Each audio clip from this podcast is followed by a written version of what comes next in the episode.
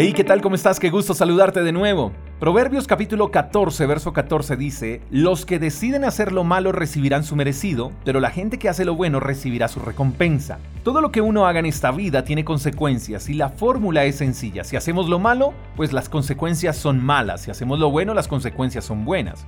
Otra fórmula sencilla es, todo lo que sembremos, eso cosecharemos. Eso es una regla de la vida.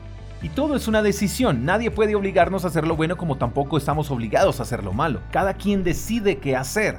Pero Dios es claro en expresarnos que sea cual sea la decisión que tomemos, Él nos dará recompensa sobre lo que hayamos decidido hacer.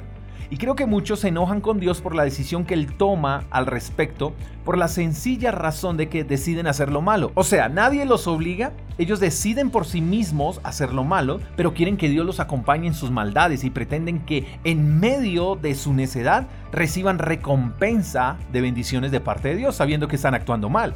Entonces, como Dios no les da lo que a ellos les parece que deben recibir, deciden seguir haciendo lo malo y después salen enojados con Dios. Pero también Dios es claro en expresar que los que decidan hacer lo bueno recibirán recompensa. Ahora, el pasaje no dice qué recompensa recibiremos, pero algo sí es seguro y es que la recompensa por hacer lo bueno no es la misma recompensa que recibirán los malos por estar haciendo lo malo. Si hacemos lo bueno, la recompensa será buena. Y ser bueno no es solo orar, leer la Biblia y congregarse. Los malos también hacen estas cosas. Hacer lo bueno es ser fiel, respetuoso, servicial, comprensivo, tolerante, solidario, amable. Ser bueno no solo tiene que ver con nuestra relación con Dios, ser buenos también tiene que ver con el trato hacia los demás. Entonces, nuestra relación con Dios debe ser reflejada haciendo cosas buenas.